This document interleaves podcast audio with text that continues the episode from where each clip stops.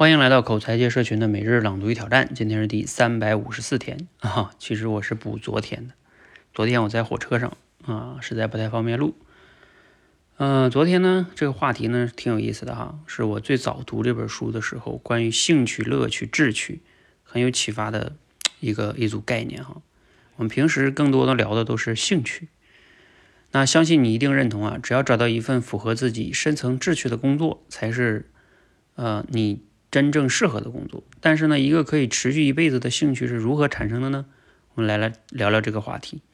兴趣呢有三个境界：兴趣、乐趣，还有志趣。兴趣呢就是让你好奇的东西，让你觉得啊可以尝试一下。兴趣被快乐强化以后，就会成为乐趣。乐趣呢，啊会让你乐在其中，也会让你可以快乐的融入其中。而志趣呢，会让你在快乐中。找到自己的价值，让你觉得可以投入一辈子。还是用恋爱来打比方吧，恋爱有三重境界：一见钟情、两情相悦、白头偕老。你需要啊，一见钟情很多人，两情相悦一些人，然后才会白头偕老一个人。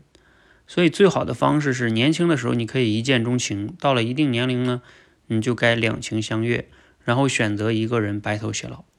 最糟糕的方式莫过于啊，年轻的时候你遇见了谁都想白头偕老，年老的时候呢，你还是看到谁都一见钟情。职业选择也一样，刚入职场头三年，你应该凭着好奇，尽可能的多尝试和体验一些工作。进入职场三到五年呢，慢慢的锁定能给自己带来乐趣的几个工作。三十岁之后呢，决心专注投资其中一个，并全力以赴投入，做个五到十年。最糟糕的情况就是年轻的时候你看到什么都想做一辈子，老了老了呢，你还是觉得，呃，什么都只能做一阵子，想去尝试一下。好，内容来自于摘掉拆掉思维里的墙哈。啊，不知道你读了今天这个内容哈，你有哪些感想？你感觉自己目前处在兴趣、乐趣、志趣的哪一个阶段呢？让我们一起加油哈！希望我们找到早日找到自己一生的志趣。